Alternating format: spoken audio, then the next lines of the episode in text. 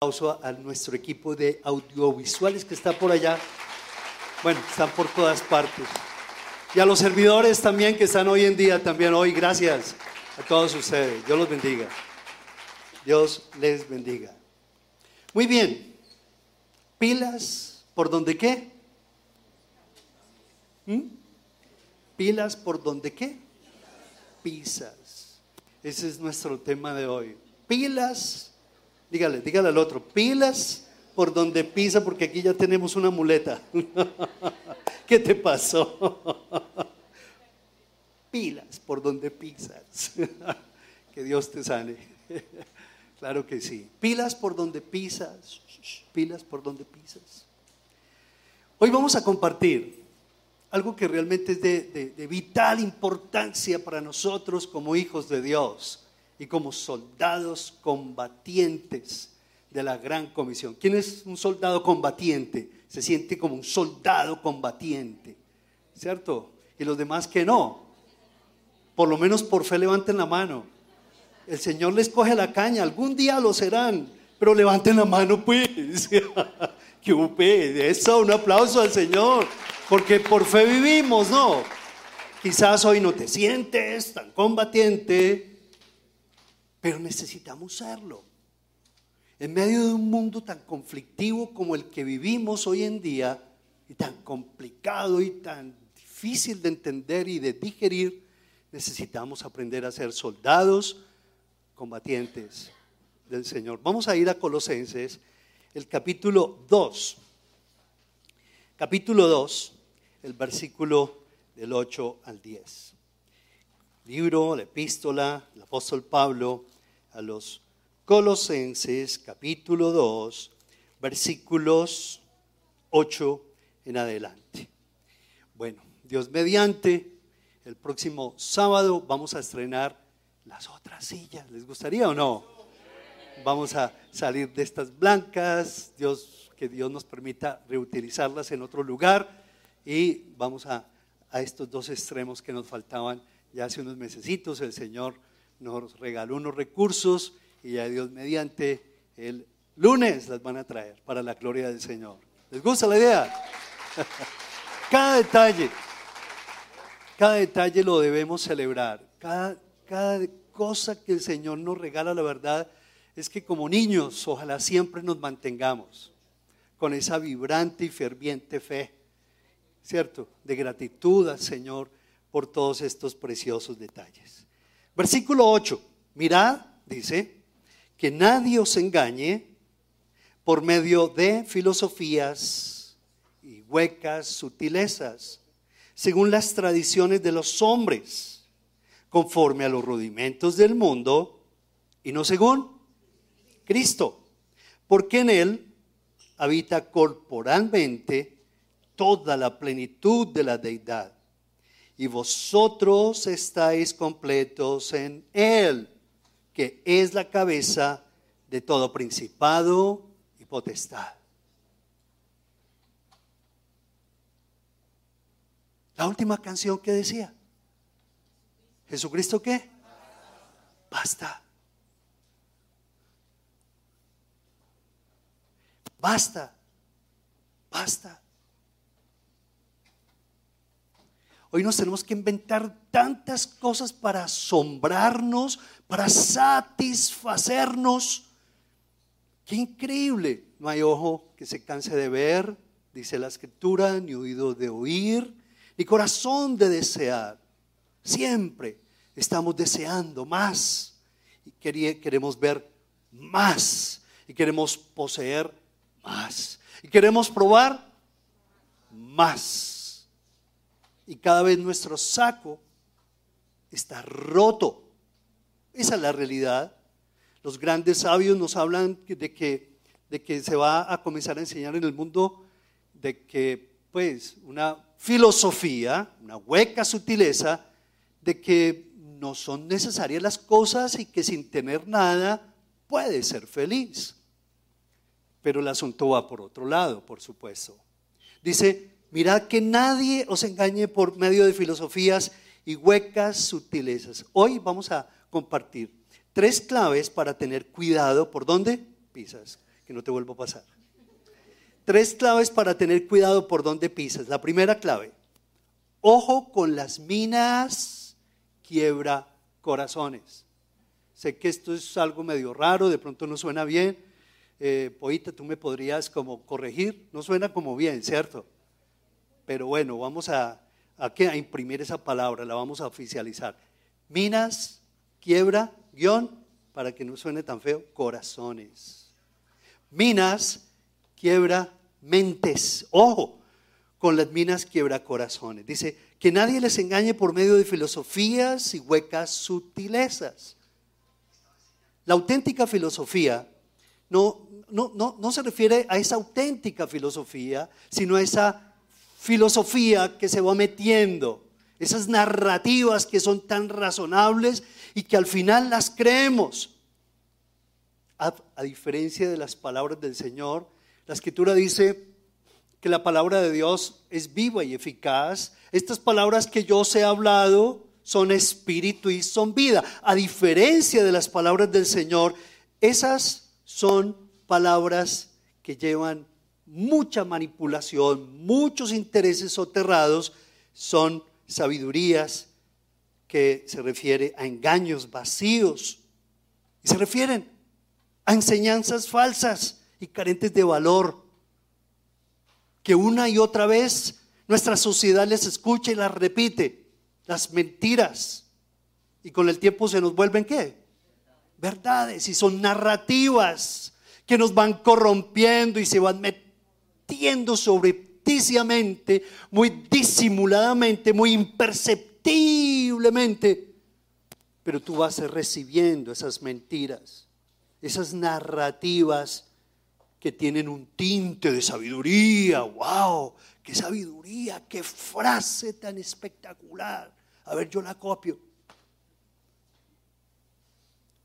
Pero son frases narrativas basadas en la falsa filosofía, en huecas sutilezas, y tiene que ver con una gran cantidad de temas. No se refieren solamente al tema político, no se refiere al tema de la comida, de cómo debemos vestir, de cómo debemos comportarnos, de cómo debemos relacionarnos, de qué debemos probar, de cuántas libertades tenemos. Y seguramente nos hemos restringido y que ahora podemos abrir las compuertas de la mal llamada libertad, pero es un libertinaje peligrosísimo en donde hoy nuestro el objetivo de todas esas enseñanzas peligrosas de adoctrinamiento están siendo nuestros hijos, están siendo nuestros nietos. Y tú y yo estamos también siendo objeto de todo eso. En otras palabras, filosofías, en otras palabras, huecas sutilezas, se refiere a un sistema de pensamiento mundano que va elaborando y construyendo nuestra manera de pensar, nuestra manera de sentir y nuestra manera de, de hacer.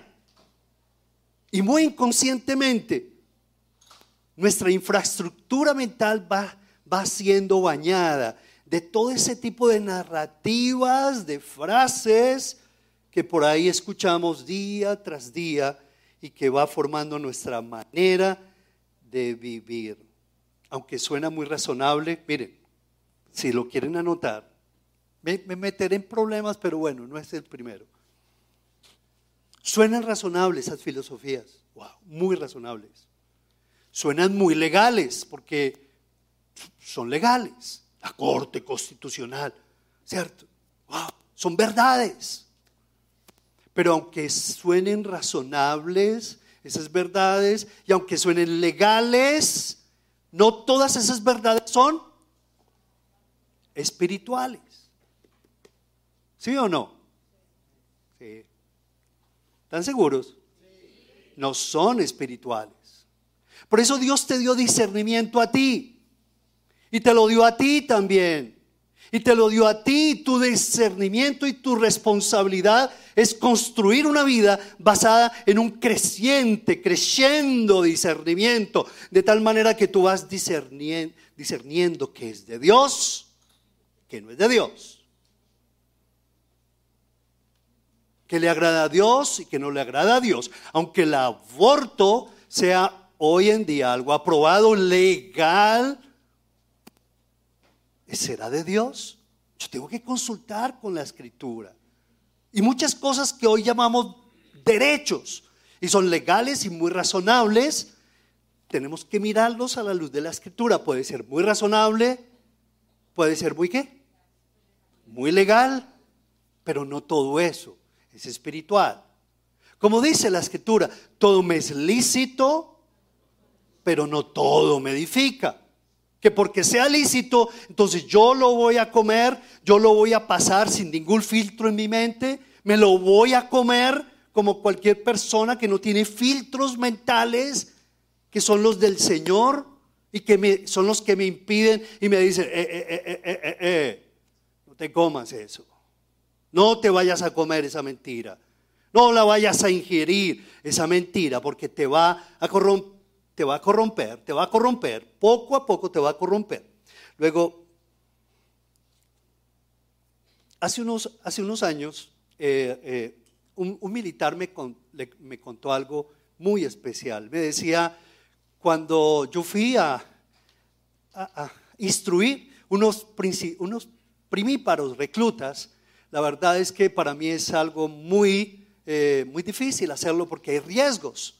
Y nos tocó eh, en un campo minado, en un campo minado. Soldados que no tenían pues algunos conocimientos mínimos, pero no tenían la destreza. Y lo primero que yo les dije es, vamos a atravesar este campo minado, no va a ser un qué, simulacro, tenemos que mirar las consecuencias. Inicialmente los simulacros se, dieron, pero llegó un momento en que les dijo, la primera observación que les dijo es, miren dónde yo pise, ustedes van a pisar. Y miren cómo piso. Porque de lo contrario, si no están atentos y no están enfocados, vamos a morir todos. Vamos a morir. Y, y yo comencé como a procesar toda esa información que este este discípulo me estaba dando, yo decía, así es con la vida cristiana. La vida es un mundo en donde Dios nos entregó y, nos ha permitido vivir el Señor para que hagamos misión, para que seamos distintos, para que hagamos la diferencia, pero no para que bailemos al son que, que nos toque el mundo. Porque aunque vivimos en el mundo, dice la escritura, no militamos en Él. Militamos es en las huestes del Señor, ¿cierto? Cuyo comandante y jefe es el Espíritu Santo. Y así es lo que ocurre también. Hay una gran cantidad de campos minados en este mundo. Y tenemos que aprender a ver qué, a discernir y estar pilas, ¿dónde qué? ¿Dónde pisamos? Porque muchos cristianos aún por no andar pilas, se tiran a pisar en muchas cosas, en muchos ambientes, con muchas ideas, con mucha modernidad, con mucho progresismo, y han salido muy mal librados. Y después de años uno los ve como sobrados de león. ¿Y cómo es un sobrado de león? Wow, ¿se lo imaginan? devorados, sin armas, sin visión, desanimados, completamente desalineados, desalineados de la visión del Señor. Tenemos que entender de que Dios nos está avisando. Y hoy en día hay muchas minas quiebrapatas todavía en nuestro, en nuestro mundo, ¿cierto? Que han producido discapacitados. A propósito, gracias al Señor, hoy como que hago un paréntesis, para darle gratitud al Señor por ese proyecto a sus pies que Dios nos dio a la iglesia, liderado por, por Gama. Gama, ¿estás por acá? Ah, por acá. Démosle un aplauso al Señor por ese proyecto. Es un proyecto hermosísimo. Si alguno de ustedes quiere información, aquí está Gama, ¿cierto? Y él a través de este proyecto, con un equipo de profesionales, está dando prótesis para los amputados, ¿se imaginan? Y ya no solamente están dando prótesis, sino otro tipo de ayudas para la gente discapacitada.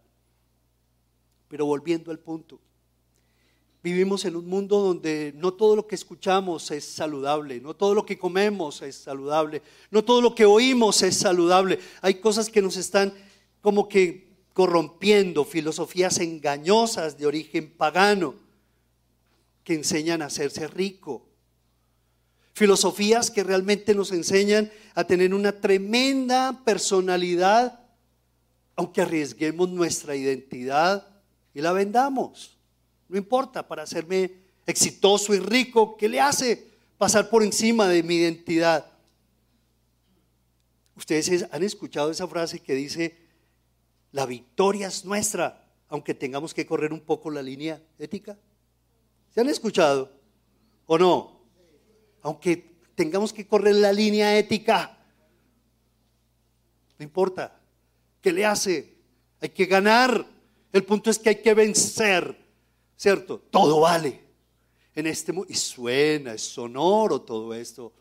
Pero de tanto escucharlo poco a poco, y créanlo, que esto fue un dardo de fuego que como que el enemigo le metió a los colombianos, aunque tengamos que correr la línea ética, no importa, el punto es ganar. Esto va, nos va a corromper, porque esto va a ser considerado, porque son ideas que se premian hoy en día, se aplauden hoy en día y porque demuestran su veracidad, la victoria.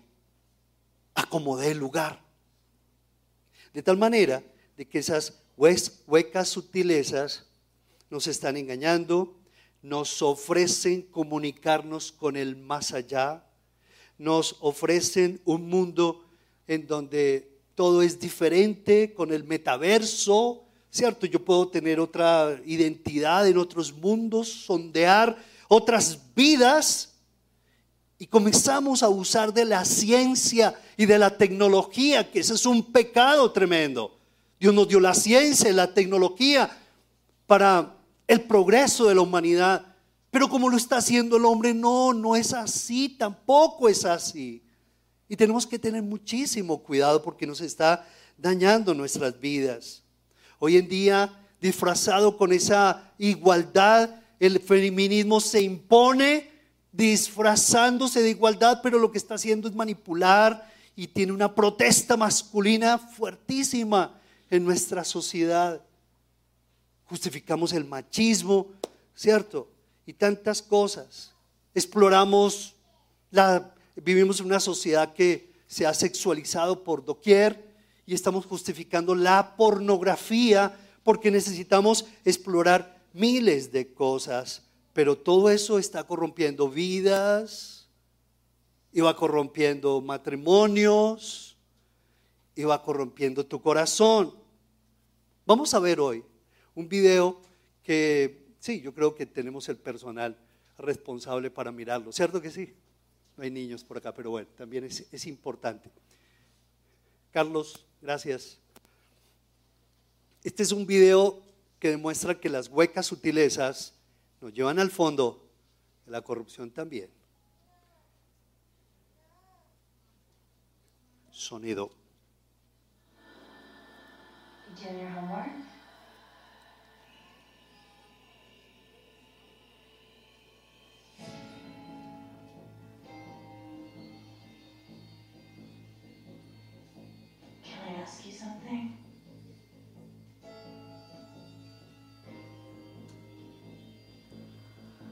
¿Les estorba mucho esto? Do you think I'm pretty?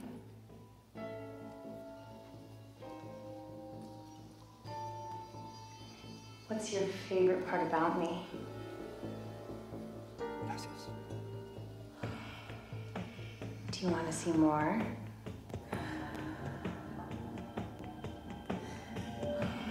I can show you whatever you want. Honey, dinner's almost ready. What's wrong? Nothing. Okay, we'll finish up what you're doing and come on downstairs. Okay.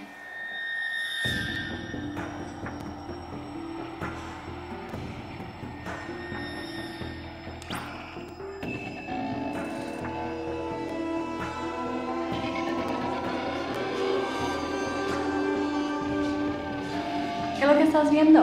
Um, um, nada, es eh, Solo un programa de televisión. Ok, voy a ver hasta la cena, ¿ok? Ok.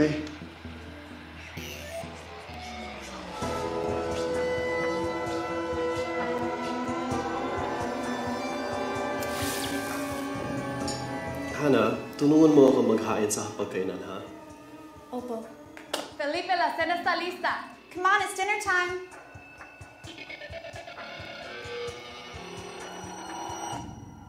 Dear Heavenly Father, thank you for keeping our family safe. And thank you for this delicious meal that you have so graciously given us. And thank you for keeping our family close and so full of love También for para each other. todos la- los abuelos que tenemos en la familia, que los cuiden mucho y también que toda la gente que necesita ayuda, que los ayuden Dios. Y también para esta familia bien especialmente, Na binasbasan para niyo ako todos. Na asawa at ang akong mabuting anak na pinagkaloob ninyo sa akin.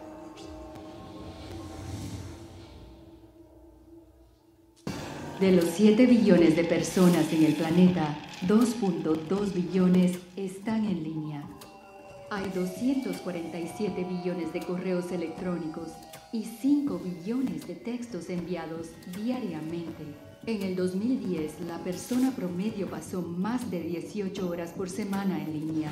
El 40% de los niños en los Estados Unidos están en línea y el Internet es más popular que la TV. Diariamente 2.5 billones de correos electrónicos pornográficos circulan y 47% de los niños reciben correo pornográfico no deseado.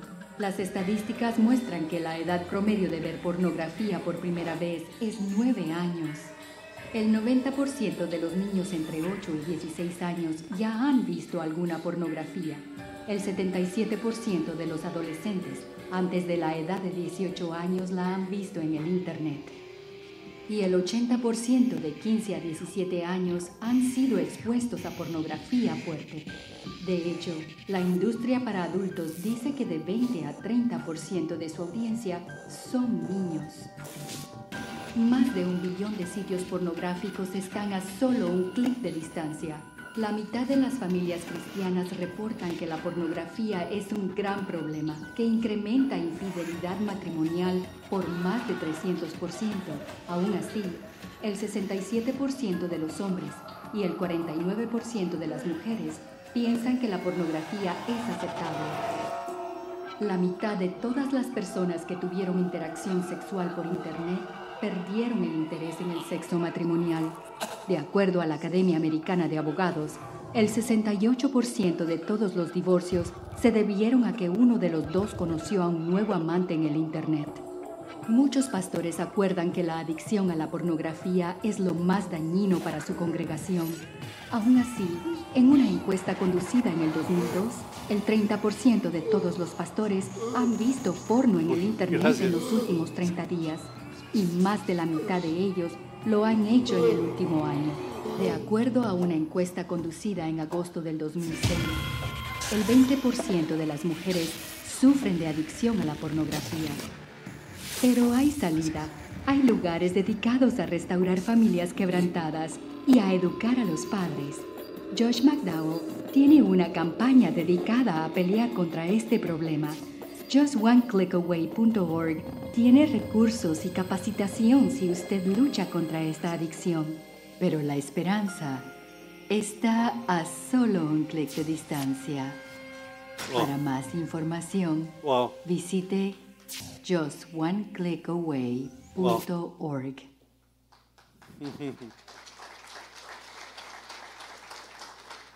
¿Qué tal? ¿Ilustrativo? ¿O lo repetimos? ¿Qué piensan ustedes? Yo estoy seguro que nos quedaríamos hasta muy tarde recogiendo inquietudes. Pero ¿qué piensan? ¿Qué creen? ¿Que es una exager- exageración lo que estamos viviendo hoy en día? ¿Ah? ¿O es la mismísima realidad? ¿Cierto que sí? Wow. Miren, por buscar conocimiento, aquí y allá, y sin discernir procedencias, nos llenamos de imágenes que nos hacen abúlicos. ¿Saben lo que es la bulia? La incapacidad para pensar y hacer. Si vieron esos señores que están orando y no pueden orar, que no pueden estar con sus hijos, aunque quieren estar con sus familias, aunque quieren estar con, con sus clientes, pero es una incesante cadena de opresión, es una cadena de opresión y la persona no se puede concentrar, abúlico, estás abúlico, estás oprimido. Por eso no puedes tener a tu esposa, no puedes estar con tus hijos, con tu familia, no la puedes atender. Miren, por tener experiencias nuevas nos creamos necesidades tan apremiantes que nos convertimos en esclavos del placer. Es una esclavitud impresionante.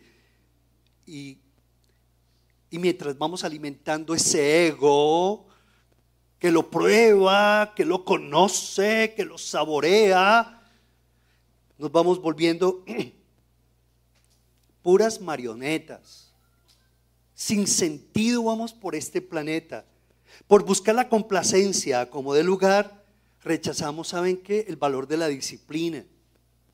El valor del dolor también es importante el valor de la disciplina, que nos duela.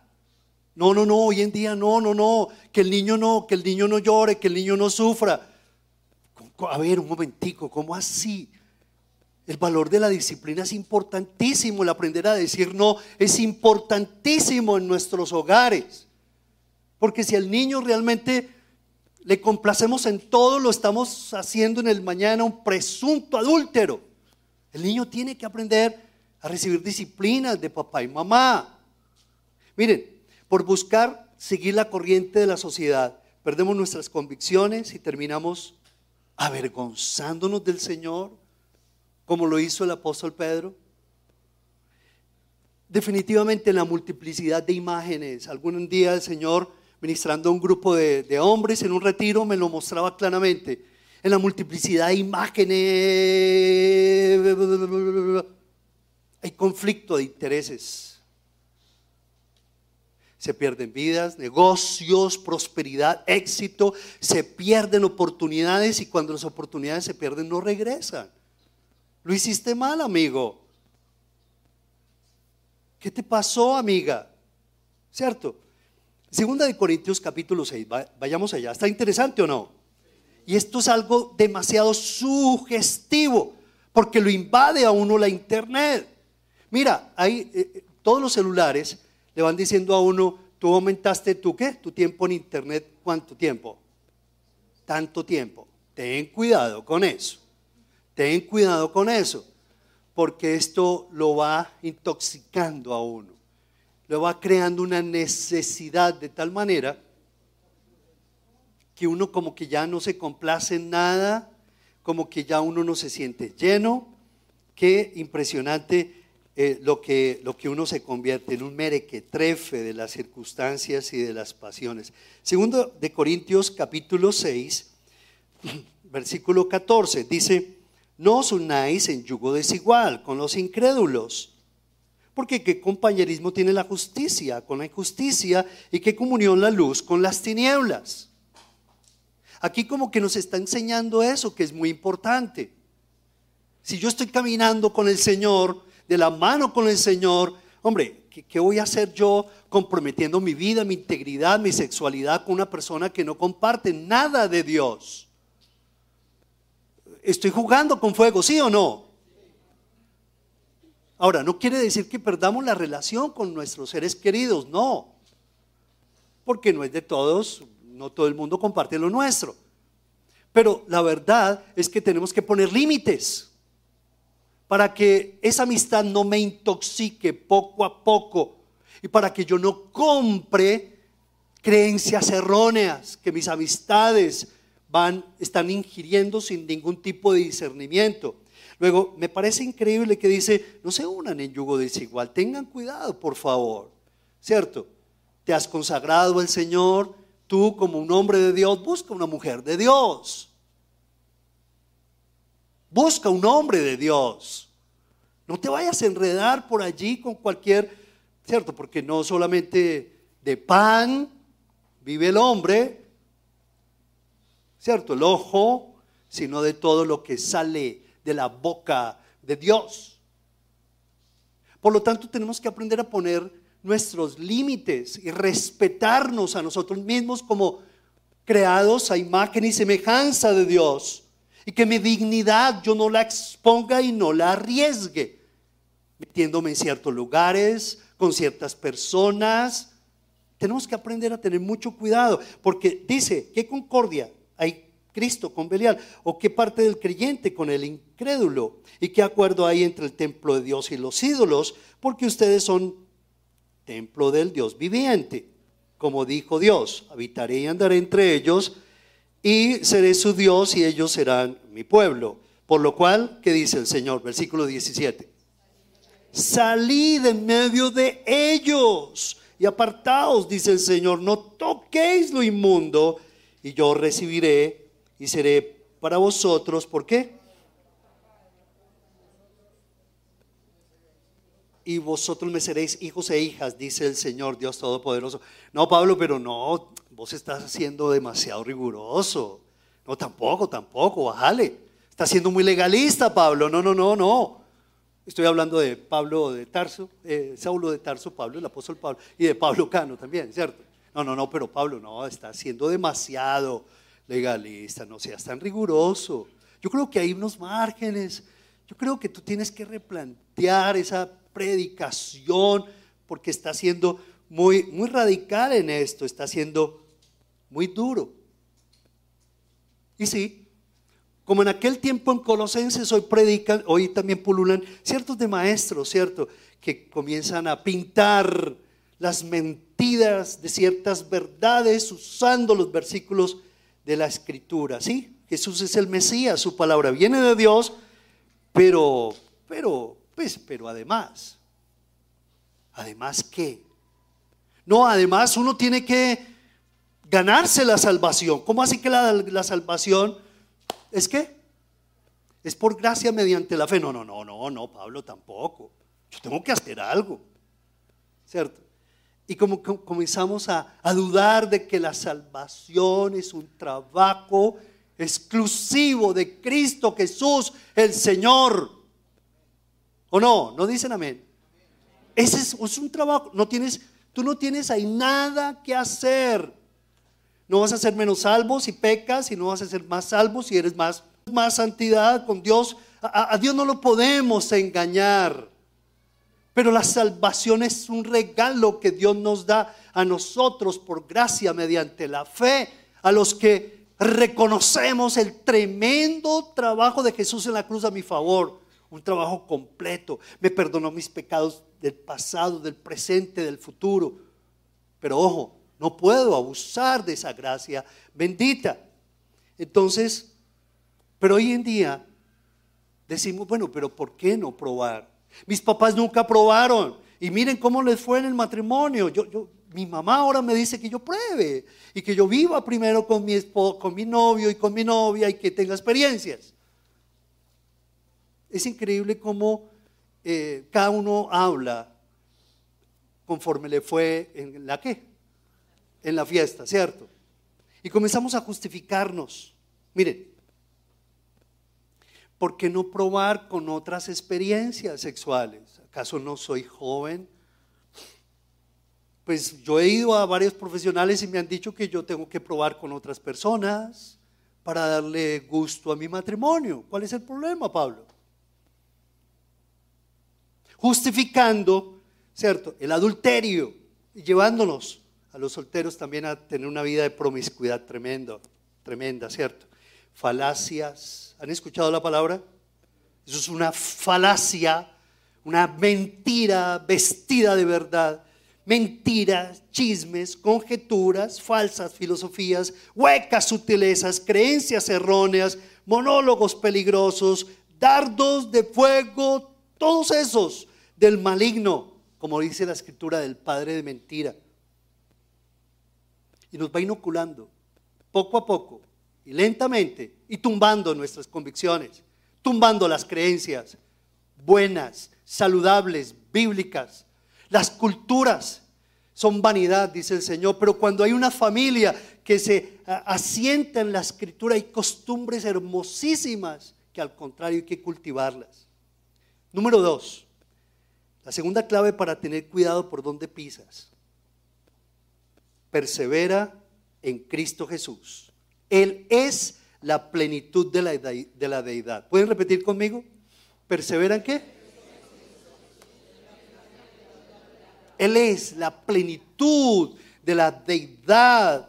Es Jesús hecho hombre, es Jesús muerto y resucitado, donde habitan todos los atributos de la divinidad. Él es verdadero Dios, Él es verdadero hombre. ¿Puede haber alguien más capacitado que Jesús para satisfacer las necesidades del hombre?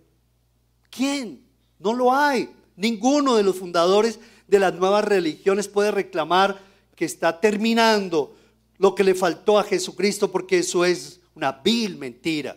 Fue suficiente. Él murió por los pecados de todo el mundo. Fue suficiente su trabajo en la cruz. No hay que volverlo a crucificar. Por eso es importante que leamos la Biblia, que leamos en qué consiste la doctrina de la salvación. Es importante que tú te instruyas en una célula, que comiences y preguntes a tus líderes, como decía ahora Dani, el líder más cercano que tengas, ¿cómo hago yo para capacitarme en, el nuevo, cierto, pensum, con el nuevo pensum y la capacitación de liderazgo? Es importante que no seamos cristianos simplemente de aleluya, sentados de aleluya, sino de que mastiquemos, comamos, rumiemos las escrituras, porque eso va a darte capacidad para entender, para discernir muchas cosas, para aprender a decir hasta aquí, para decir sí, sí a lo que hay que decir o no a lo que hay que decir que no. Luego, Jesús es la que? De todo. Colosenses 2.3 dice, a fin de conocer el misterio de Dios el Padre y de Cristo en quien están escondidos todos los tesoros de la sabiduría y del conocimiento. ¡Wow! Qué invitación hermosa el Señor te está dando. Que no te conformes, sino que todos los días te renueves por medio de la renovación de tu entendimiento y aprendas a manejar las escrituras, a comerlas día tras día, poco a poco hasta que tú vas entendiendo poco a poco los tesoros escondidos de la sabiduría y del conocimiento. Y por eso vas a mantener de rodillas solo ante Jesús. Ya lo demás no te va a sorprender, no te va a generar tanto miedo, no te va a generar tanto estupor, no. Tú ya sabes que el hombre es como la hierba del campo, hoy es y mañana no es, pero el que permanece para siempre es el Señor Dios Todopoderoso. Como el que así hace la voluntad del Señor, también permanece para siempre. Luego, Dios nos llama a que nosotros pongamos nuestros ojos en el Señor. Me falta tiempo, pero escribe Colosenses 1 del 13 al 20, pilas por donde pisas Conoce a Jesús, en quien están escondidos todos los tesoros de la sabiduría y del conocimiento. Lee esa parte de Colosenses 1 del 13, es hermoso, por falta de tiempo no lo puedo hacer. Pero en otras palabras, pon tus ojos en Jesús, porque algunos tratan de, edificar su vida cristiana también con un manojo de sistema mundano, de valores basados en el sistema mundano políticamente correcto, socialmente correcto, pero como dice la escritura, todo camino le parece bueno al hombre, pero su final es camino de muerte. Wow, ¿dónde dice eso? todos los caminos le parecen buenos al hombre. ¿Qué, camino? y, nos metemos por A o por B o por, por C y per se nos metemos en unas, en unas muy tremendas. Pero ese camino es final de muerte. Luego, nuestra base no es una filosofía, un sistema mundano. Nuestra base es Cristo, Jesús y su palabra de verdad. Él es el camino, ¿qué más? ¿verdad? La tercera clave para saber por dónde pisas, anótalo. Tercera clave, dice el versículo 10, de una manera tan hermosa, dice, y vosotros estáis completos en Él. Repita conmigo, yo estoy completo en Él. Yo estoy completo en Cristo Jesús. Yo en la medida que yo lo declaro y, y, lo estudio y tengo comunión con el Señor todos los días, me siento más unido con mi esposa, con mis hijas, con mis yernos, con mi nieto, con mis nietas, con ustedes, con el mundo entero. Pero cada vez que me alejo del Señor, me alejo de los que yo más amo. Y por eso es que se caen los matrimonios, aún cristianos, porque se alejan de Dios, porque comenzando en el espíritu terminan en la carne y no cultivan el espíritu. Hay relaciones hermosas que comienzan muy bonito, pero pero, ¿por qué no nos mantenemos de rodillas ante el Señor? Todo lo relativo a nuestra salvación, todo lo relativo que tiene que ver con nuestro crecimiento y victoria, lo encontramos y, en quién? En Cristo Jesús. Miren, vosotros estáis completos, ustedes están completos. En Él no hay que añadir nada, no hay nada que completar. Y esa fue la terrible caída de Adán y Eva que tuvieron en el jardín del Edén. Se debió a una hueca sutileza del diablo. Y el diablo les dijo con que Dios les dijo que, que no podían comer el árbol que está en medio del huerto para que no murieran. Y el diablo les dijo, no, no, no morirán, no, no, no, sino que el día que ustedes coman, les serán abiertos los ojos. Y seréis como Dios, sabiendo el bien y el mal. Y Eva al escuchar esa falacia, esa mentira, esa hueca sutileza, la compró. Y el diablo como que le sembró desconfianza de Eva con el Señor que le estaba dando lo mejor. Y tomó del fruto del árbol y le cedió al diablo ese lugar. Y ese fue el inicio de una caída estrepitosa que hoy estamos escuchando el ruido terrible y sufriendo las consecuencias de ese momento. Eso es lo que hacemos todos los días. El Señor te dice, mira, pon los ojos en mí autor y consumador de la fe, pero el diablo por ahí te dice, no seas tonto, eres joven, nadie te ve frente a ese papayazo. Hágale, hágale, hágale que te vi. Increíble. Y nosotros decimos, como un perrito cuando le ponen un pedazo de ridículo. No escuches más. Recházalo en el nombre de Jesús. Vete, Satanás. Porque no vas a acabar con mi vida ni con mi matrimonio. El diablo vino para matar, hurtar y destruir, pero Jesús vino para dar vida y vida en abundancia. Wow. Frente a eso, amigos.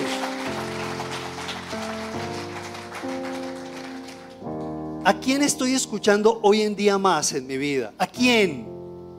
¿A quién le estoy cediendo el poder para que me, genere influencia? ¿A qué persona? Dilo, piénsalo. Y si no es el Señor, yo te invito a que termines de rodillas hoy. Le diga, Señor, yo te pido perdón porque yo le he cedido ese poder al diablo a través de peranas cosas y peranas personas que me influyan, Señor que me llenen de necesidades, que me aparten de ti, porque yo les estoy pareciendo muy fanático. Y para que no les parezca muy fanático, Señor, perdóname, ¿sabes? Perdóname, Padre. La escritura dice, y en ningún otro hay salvación, porque no hay otro nombre bajo el cielo dado a los hombres en quien podamos ser salvos. Quiero terminar con una parte hermosa del Salmo 78 para que lo anoten. Es hermoso esto. Dice, Los hijos de Efraín era una tribu que eran unos unos fuerzas especiales de Israel, así equipados hasta los dientes. Así eran la tribu de Efraín. Pero dice, los hijos de Efraín, arqueros armados, volvieron las espaldas en el día de la batalla. No guardaron el pacto de Dios, no quisieron andar en su ley, sino que se olvidaron de sus obras y de sus maravillas que les había mostrado.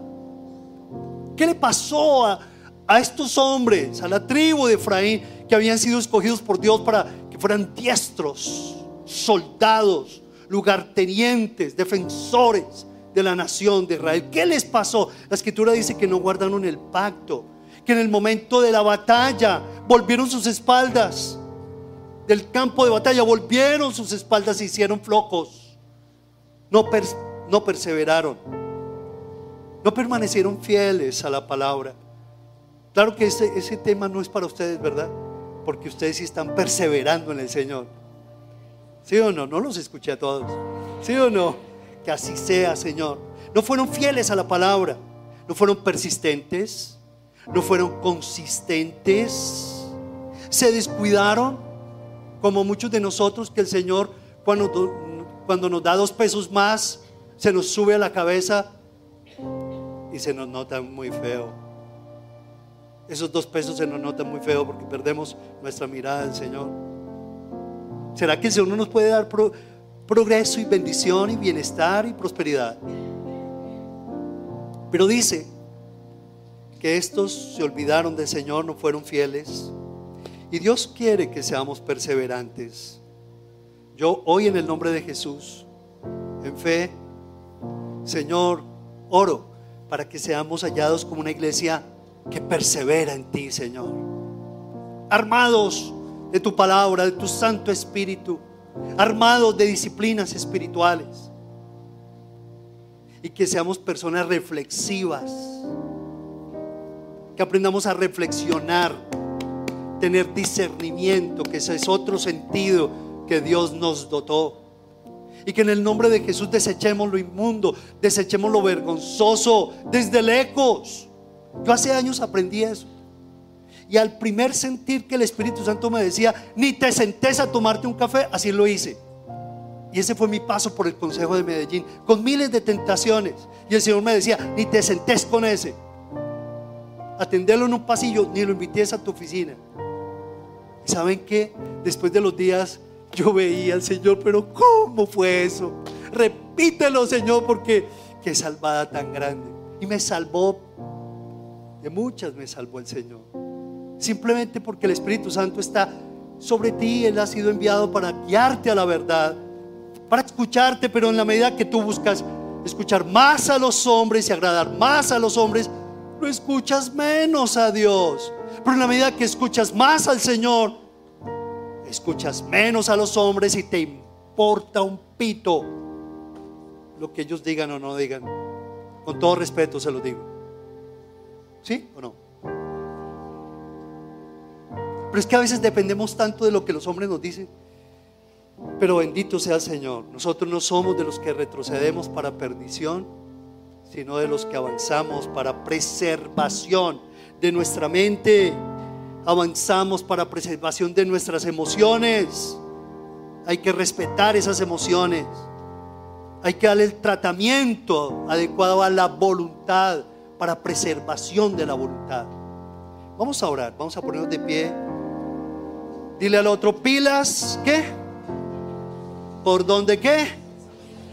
Pilas por donde pisas. Y no nos vamos a convertir en seres obsesionados, porque tampoco es así. De eso no se trata. Pero sí de tener la capacidad suficiente y espiritual para ofrecer, para ofrecer presión frente a esos grupos de presión, frente a todas esas dinámicas y narrativas que poco a poco nos están, nos están confundiendo y corrompiendo. Vamos a darle gracias a Dios. Levanta allí tu corazón al Señor. Dile, Señor, hoy, gracias porque me adviertes. Señor, yo quiero ser como la tribu de Efraín en sus comienzos. ¿Sí? En sus comienzos, no al final de la tribu de Efraín. Yo quiero ser perseverante, consistente. Pilas, Señor, que yo no trague entero lo que el hombre me dice, Señor, lo que la mujer me muestra, lo que el hombre me muestra, Señor, que yo no trague entero, Padre. Que en el nombre de Jesús yo, Señor, pueda desarrollar discernimiento, sabiduría, conocimiento de lo alto, sabiduría de lo alto que ningún hombre recibe, sino los hijos de Dios, los que son guiados por el Señor, porque son hijos de Dios. Padre de la gloria, aquí yo estoy, Señor. Y quiero suplicarte que, aunque yo ande en la carne, que yo pueda entender que yo no milito según la carne, porque las armas de mi milicia no son carnales, sino poderosas en Dios para la destrucción de fortalezas. Y dile en este momento al Espíritu Santo, Espíritu Santo, de cuántas ideas yo he escuchado se han convertido en convicciones peligrosas, en fortalezas engañosas. Dile al Espíritu Santo con relación al dinero, al sexo, a las relaciones, a la moda, a las decisiones, al presente, al futuro, a Dios, a la iglesia, a los hermanos, a la familia. Peligrosas convicciones que te están corrompiendo.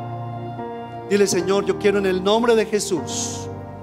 Yo quiero, Señor, con las armas de la milicia que tú me has dado, destruir toda esta fortaleza que se ha levantado en mi vida. En el nombre de Jesús, dilo, dilo, en el nombre de Jesús.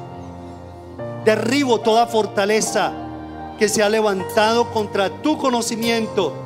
Me ha debilitado, he abierto puertas, lo reconozco. Me he puesto a pensar en estas falacias, en estas mentiras, en esta falsa llamada filosofía, Señor. Perdóname, Padre. Perdóname, mi, buen Jesús.